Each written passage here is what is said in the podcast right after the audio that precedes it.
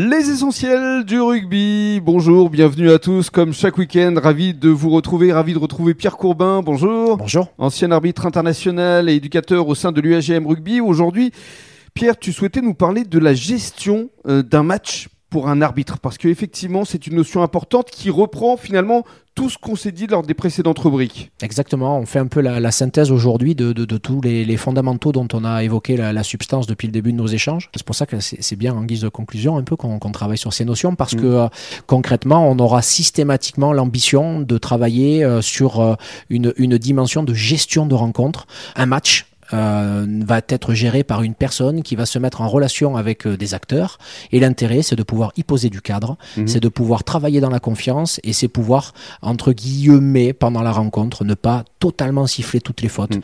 euh, pouvoir travailler avec les acteurs. C'est pour ça que les dix premières minutes sont très importantes pour l'arbitre afin qu'il puisse poser son cadre. On est d'accord. Ce début de rencontre est essentiel pour pouvoir cadrer les choses, comme on le ferait dans un groupe à dimension humaine avec des mhm. enfants ou en management de, de, de structure collective.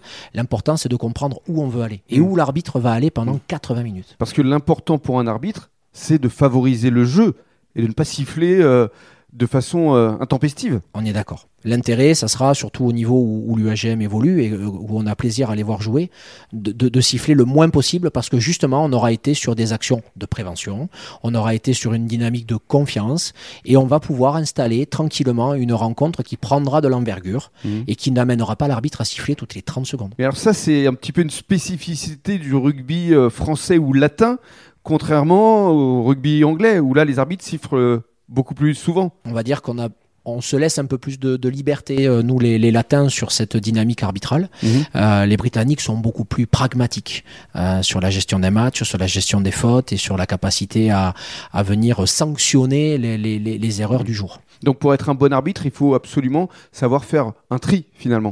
Pour être un bon arbitre, il faut savoir faire du tri. Alors c'est un petit peu la, dimension et l'envergure des arbitres qu'on a euh, sur le niveau de l'UAGM en fédéral 1 et au-dessus. Je ne dis pas que ceux du niveau d'en dessous n'en sont pas capables, mais c'est des fondamentaux qui commencent à être euh, précis et, observés chez les arbitres qui ont quand même un niveau d'analyse relativement euh, conséquent. Alors ce qui est important dans le cadre de cette rubrique, c'est que vous nous avez transmis beaucoup de votre savoir à travers ces règles, ces fondamentaux, et surtout vous le transmettez aux enfants, et justement le week-end prochain, on aura l'occasion d'en parler puisque vous allez participer à un challenge à hauteur régionale qui va peut-être vous emmener en finale du top 14 au Stade de France. Tout à fait. Cette dimension, elle est, euh, elle est portée maintenant depuis deux saisons par, euh, par l'UAGM Rugby. Et euh, l'année dernière, on avait eu le plaisir de, de, de, voir toutes ces étoiles dans les yeux des jeunes en ayant réussi à franchir ces différentes étapes. Et on va, on va, se, on va, on va se mobiliser pour mm. reproduire l'expérience. Et justement, on en parlera dans le détail le week-end prochain. Merci beaucoup, Pierre. Merci.